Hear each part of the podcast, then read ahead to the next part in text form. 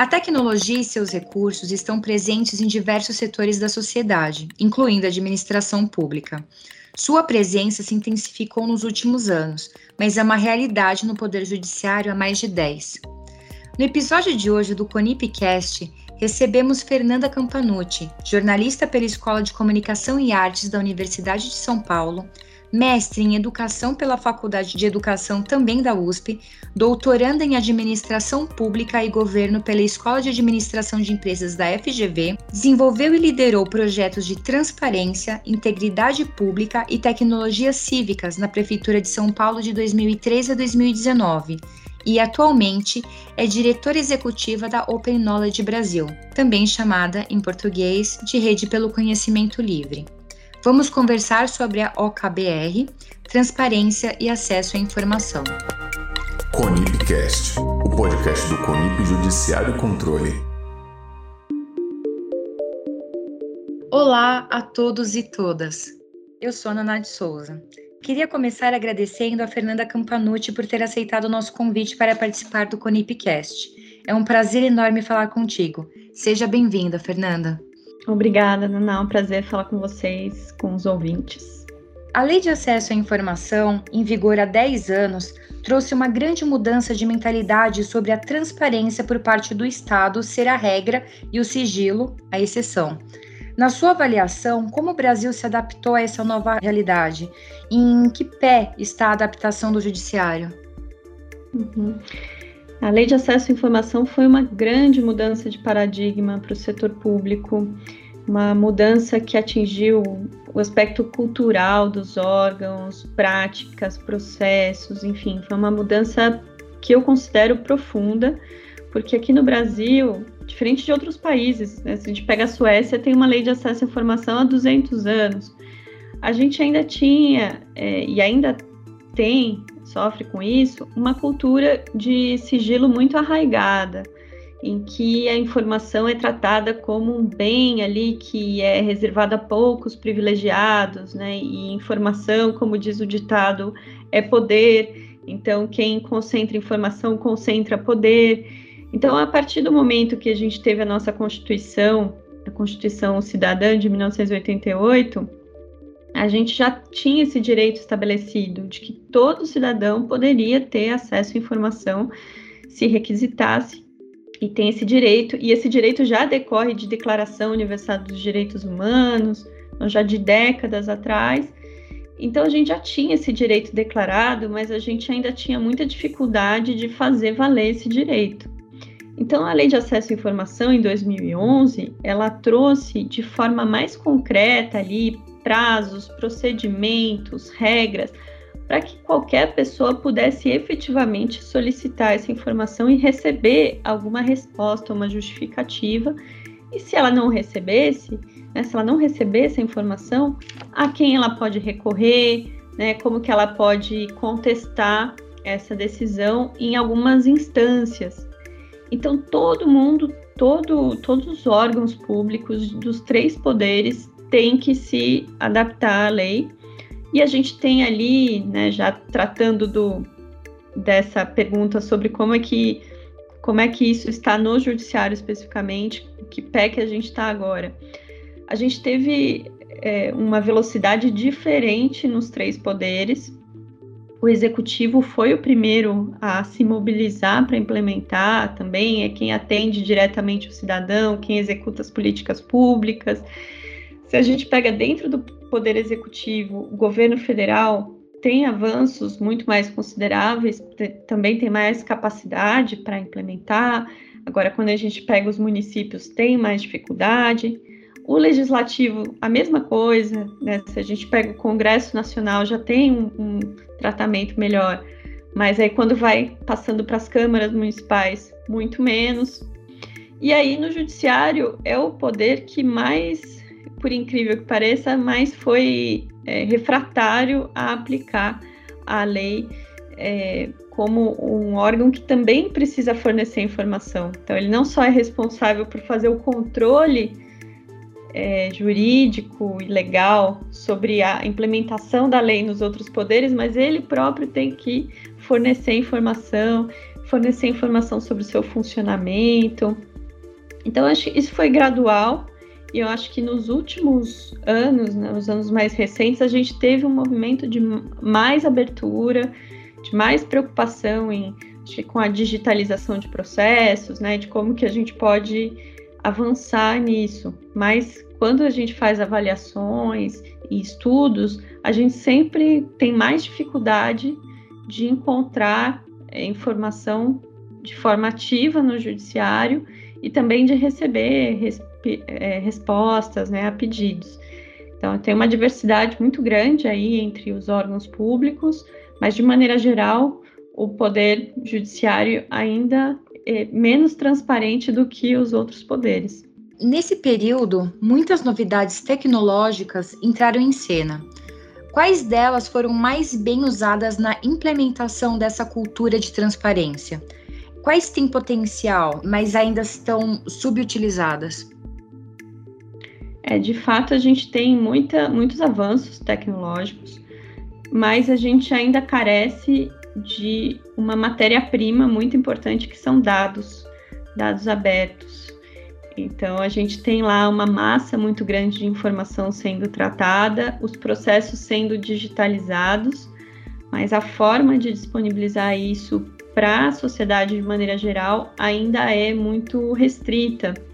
Então, isso acaba prejudicando ou sendo um obstáculo para a gente realmente conseguir realizar o potencial das tecnologias nessa de usar as tecnologias com esses dados. Então, o primeiro passo muito importante seria melhorar o processo de disponibilizar, de coletar e de tratar dados tem um conceito que a gente usa que pode ser aplicado para o judiciário também, mas a ideia de governo, né, o Estado, com E maiúsculo, como plataforma, ou seja, como um, um local, né, um ambiente onde há disponibilidade de informação e os diferentes setores da sociedade podem se conectar e prover os seus serviços, fazer estudos, pesquisas, controle social. Então, a, a, eu diria que o primeiro, a primeira dificuldade que limita esse potencial da tecnologia é a disponibilidade de dados de qualidade, né, com padrões, para que a gente possa fazer essa, essa grande análise, né? E aí tem outras tecnologias que vão ajudando também, porque o judiciário trabalha muito com texto, né? A gente fala, quando a gente fala de processo judicial, a gente está basicamente falando de documentos, documentos que têm um teor, que tem texto, né, que, que pode ser analisado e geralmente é analisado por humanos. É, com inteligência artificial, com é, ferramentas que a gente chama de processamento de linguagem natural, você consegue fazer análises de grande, grandes massas de informação que seria muito difícil ou mesmo inviável para fazer com pessoas, né? As pessoas lerem essa, essa quantidade de documento e sintetizar e categorizar. Então tem essa, essa aplicação que é muito interessante e tem a, análises, né, que a gente também pode fazer a partir dos dados, análises quantitativas, né, chamada jurimetria, para entender a, as decisões. E é interessante pensar, né, como, como que o judiciário funciona, como que a gente consegue monitorar, né, quem decide, para quem decide e o que decide. É interessante usar a tecnologia para entender como que a justiça acontece. Você até citou o PLN e jurimetria na questão dos usos de tecnologias, mas quais são os entraves para esses dados, para eles serem mais abertos, né? Você pode falar um pouquinho sobre isso? Sim. Tem entraves que são históricos, que é a forma como os dados foram sendo produzidos e coletados. Então, a gente tinha um modelo historicamente de papel e passou para um modelo eletrônico, mas a lógica muitas vezes seguiu sendo a do papel. A gente ou escaneia informações que vão, ou então a informação que vai dentro dos processos não é necessariamente estruturada.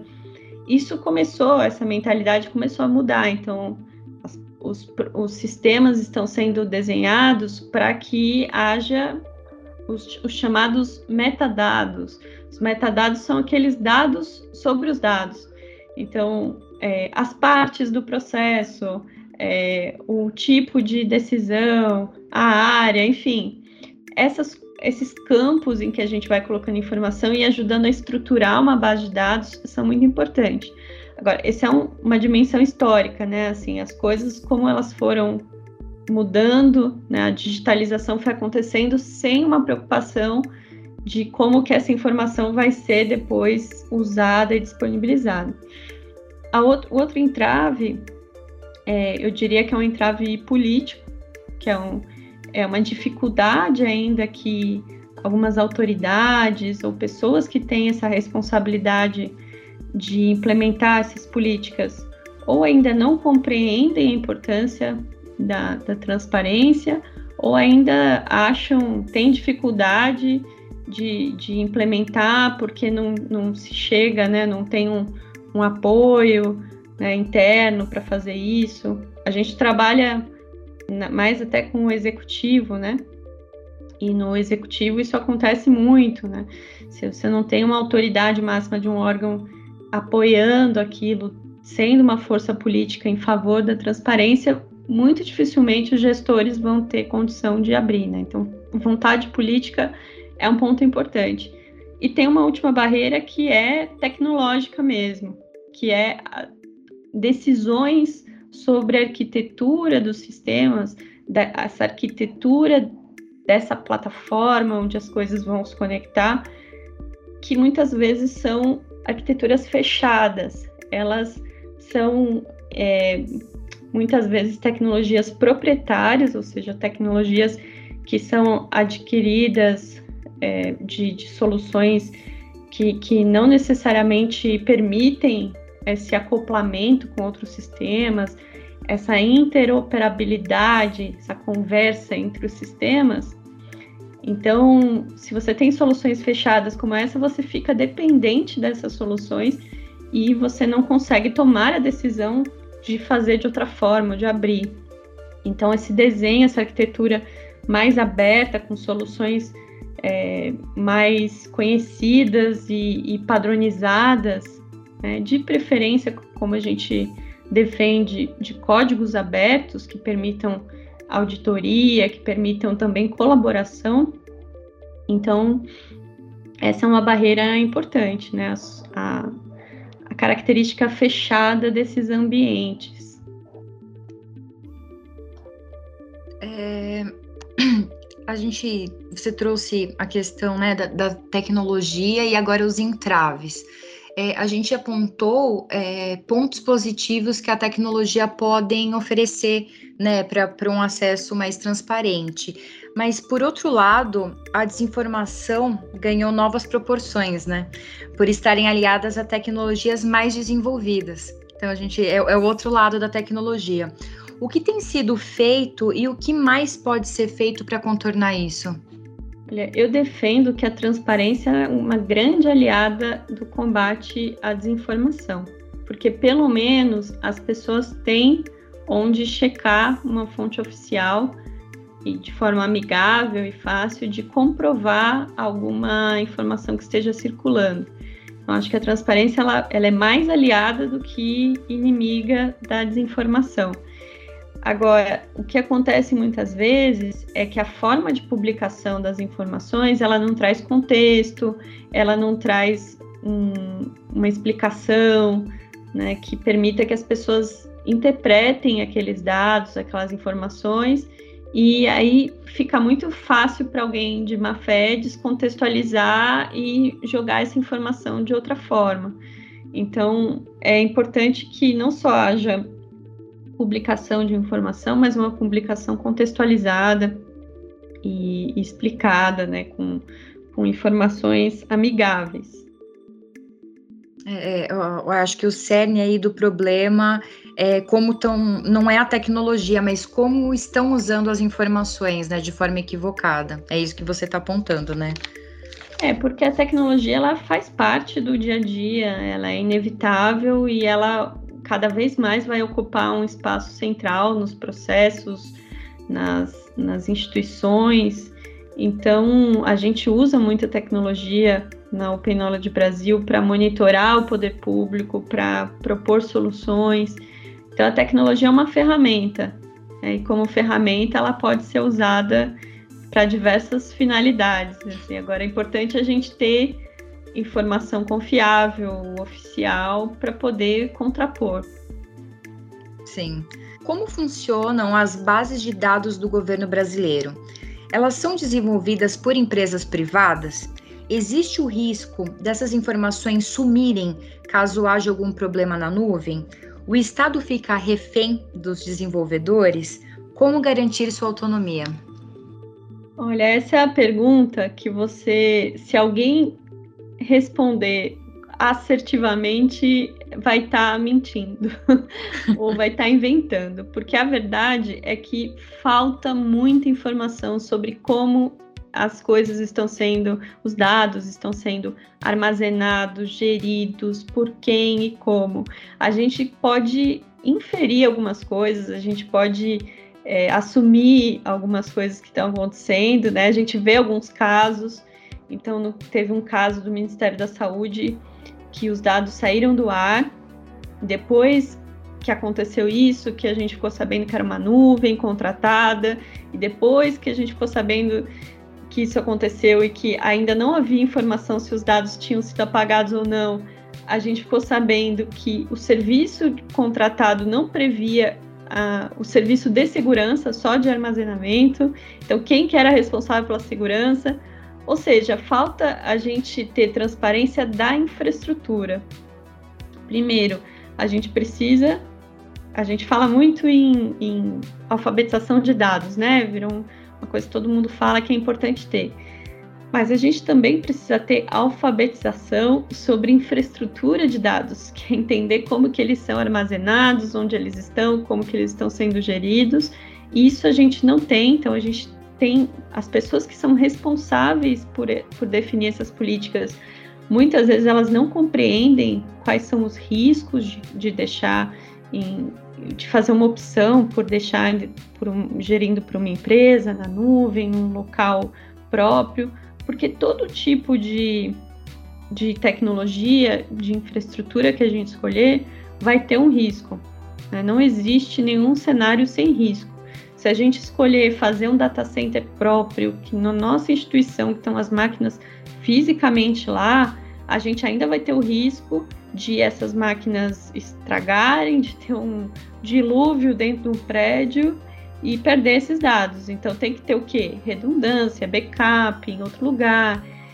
Então esse tipo de, de política, a gente ainda, como sociedade, a gente ainda está muito no escuro sobre as escolhas do poder público. Então a gente sim conhece que tem algumas bases de dados muito importantes que estão sendo geridas por empresas públicas e inclusive existe uma discussão de privatizar essas empresas públicas, como o CEPRO e o Serviço de Processamento de Dados do Governo Federal e o DataPrev, que são empresas públicas que mantêm grande parte dos dados de todos os cidadãos hoje, né, os dados que são usados pela Receita Federal, pelo Ministério da Economia, por, é, pelo Ministério da Saúde, né, tem o departamento também de informática do Ministério da Saúde.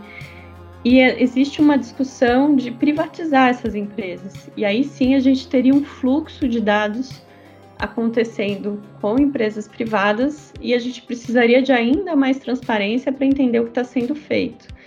A gente tem contratos que são feitos com empresas e esses contratos não, nem sempre são transparentes.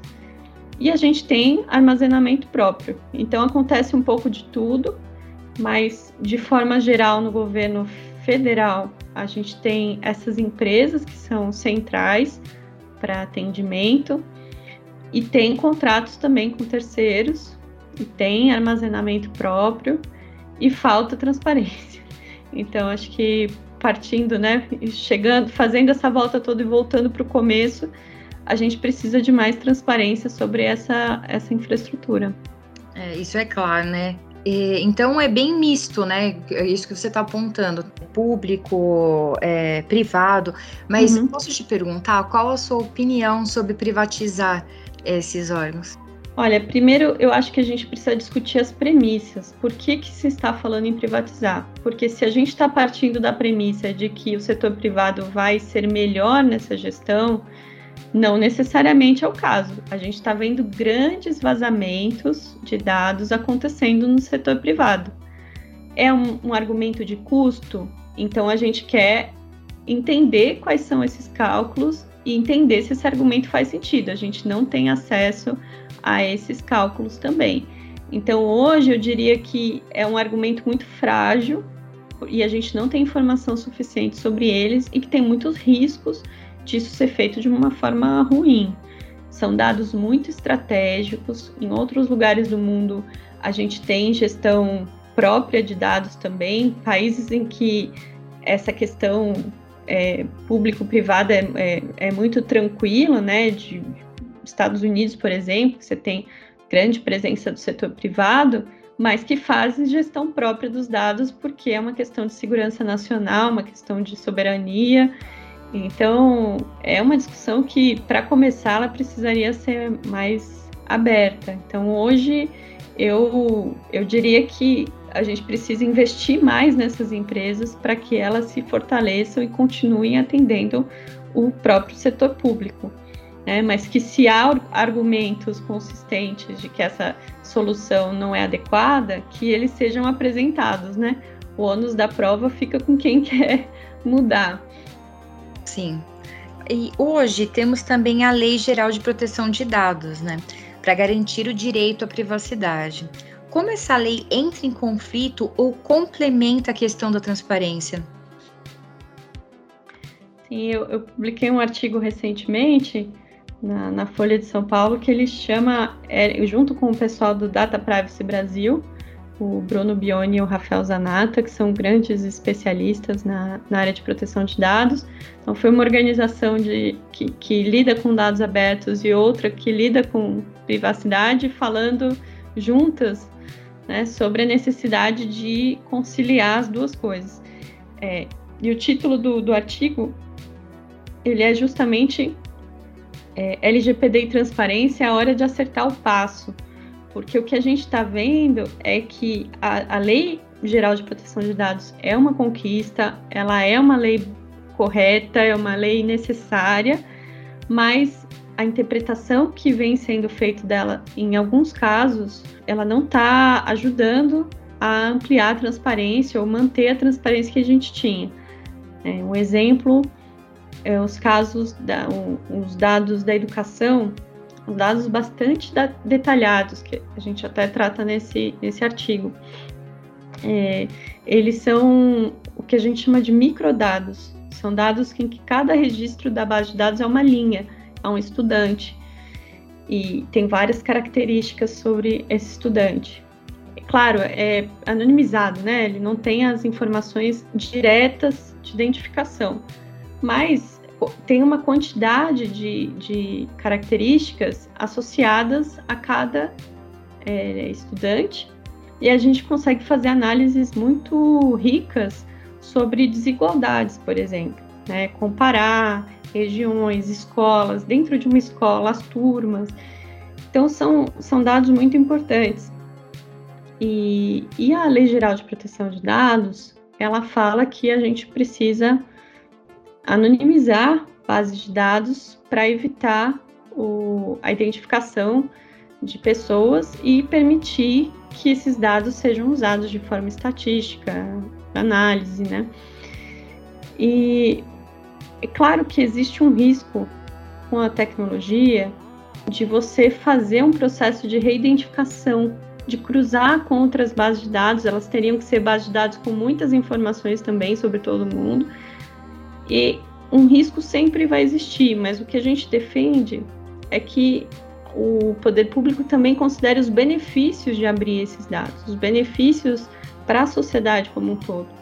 E hoje o que a gente vê é que esses dados, eles historicamente, eles contribuíram muito para analisar, entender a educação, pelos jornalistas, pelos pesquisadores. Então, microdados são muito importantes, não só na, na educação, mas na economia, é, no, no, na questão eleitoral. A gente tem bases de dados importantes né, da, da justiça eleitoral. Então, são formas de apresentar informação muito detalhadas, que não trazem identificação direta das pessoas e que elas permitem análises. Então, você tem que fazer um, uma, uma calibragem ali, você tem que ver, assim, é, para cada caso de base de dados que vai publicar, o que, que eu posso melhorar aqui que eu vou manter a publicação e eu não vou permitir identificação. Então, data de nascimento é algo muito sensível, né? Porque você já é, associa mais diretamente a uma pessoa, é, já permite chegar numa pessoa de forma mais fácil. Mas se você colocar uma, uma idade, isso já é muito mais difícil. Né? Então, é um exemplo, um pequeno exemplo desse tipo de calibragem que a gente tem que fazer para conciliar as duas coisas.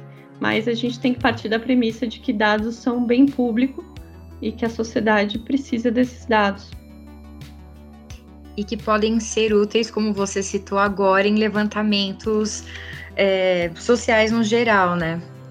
E eu queria, assim, também falar sobre a Open Knowledge. Eu tenho uma dificuldade de falar essa palavra em inglês. Perfeito. Você é, né, a diretora executiva da Open Knowledge. Eu posso me referir a OK? Pode ser? OKBR? Isso, OK, OKBR. Fica uhum. mais fácil. é, ela é uma organização global presente em mais de 60 países, né? Eu queria saber como que é, então, essa relação, porque ela chegou em 2013, né? E com, a, com os outros países, então, como que é a comunicação da OK? Se você quiser falar até um pouco mais sobre isso, a diferença nas atuações dependendo da nação e então me fala um pouquinho sobre isso para a gente entender melhor. Claro, claro, essa é uma pergunta interessante, né? Porque tem algumas organizações que são internacionais que elas têm sedes em outros países. A gente conhece ah, o escritório da ONG e tal, né? Sei lá, do Greenpeace no Brasil.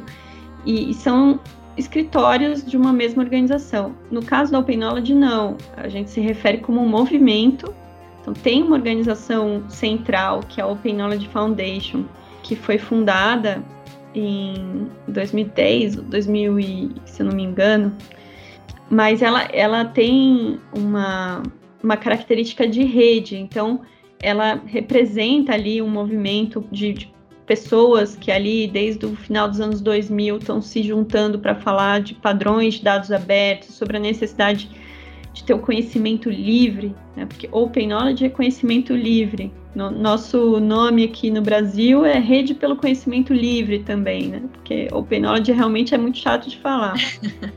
Mas a gente também se refere à OK, ao KBR. Mas então tem uma rede de organizações que vão é, aderindo a este movimento e constituem o que a gente chama de capítulos locais deste movimento.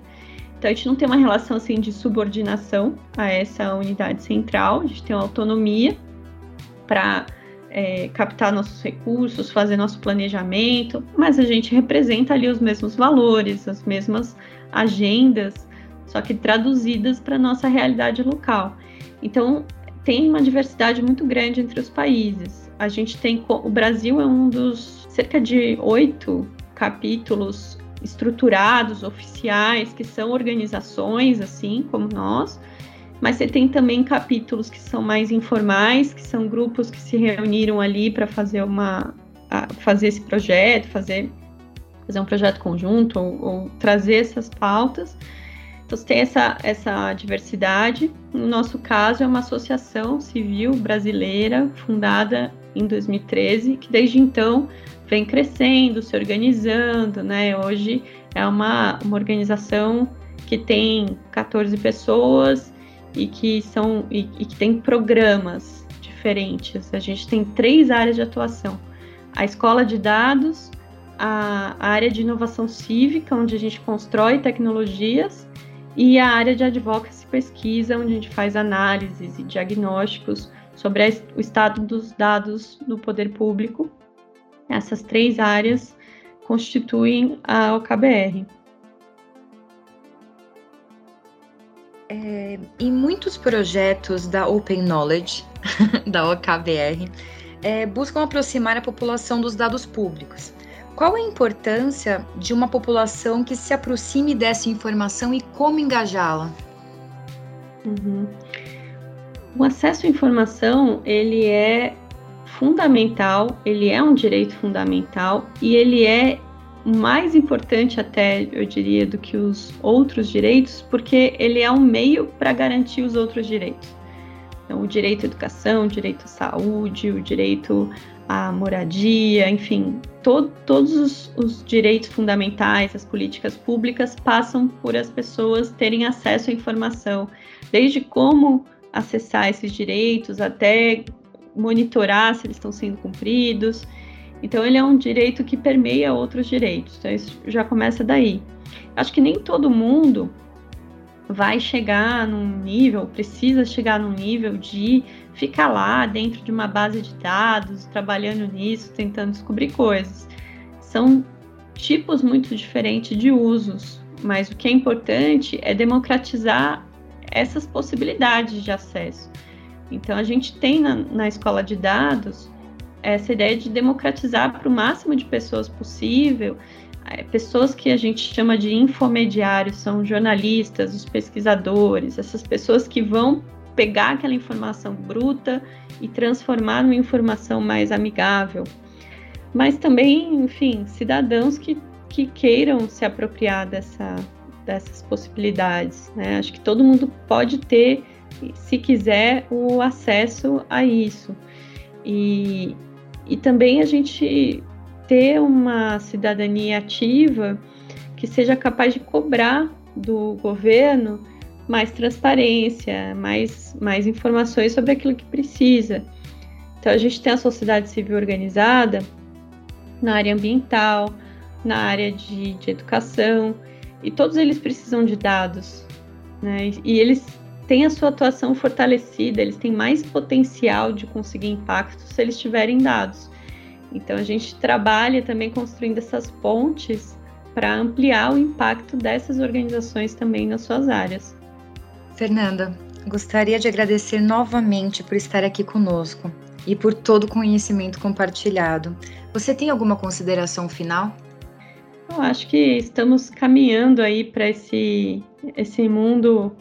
A gente está numa bifurcação, eu diria, né, entre um mundo cada vez mais conectado, mais dependente de plataformas proprietárias, de redes sociais que, que são fechadas, que não, não informam como fazem os seus algoritmos, como tomam suas decisões, e a possibilidade também de a gente ter um, um mundo mais aberto em que as coisas, os, os, dados, as informações estão mais acessíveis. A gente nunca teve tanto potencial de conhecimento como a gente tem agora. Então a gente tem que se atentar aí para essa, essas escolhas né, e conseguir que o poder público é, tome boas decisões para democratizar mais o acesso a esses dados é uma tarefa importante aí para todo mundo que, que acompanha políticas públicas e o judiciário. Gestores públicos, CEOs e profissionais de TI. A 17ª edição do Congresso de Inovação no Poder Judiciário e Órgãos de Controle está com as inscrições abertas e já possui datas e local confirmado. Sim, o evento voltará a ser presencial dias 30 e 31 de agosto de 2022, no Royal Tulip Brasília Alvorada. Quer saber mais sobre as tendências tecnológicas no setor público, acompanhar estudos de caso, adquirir experiências práticas e ainda possuir acesso a palestras inspiradoras completamente voltadas a vocês? Inscrevam-se agora e nos acompanhem nas redes sociais. Nosso podcast terminou, mas voltaremos em breve com mais novidades. Muito obrigada por nos acompanharem neste episódio. Até lá!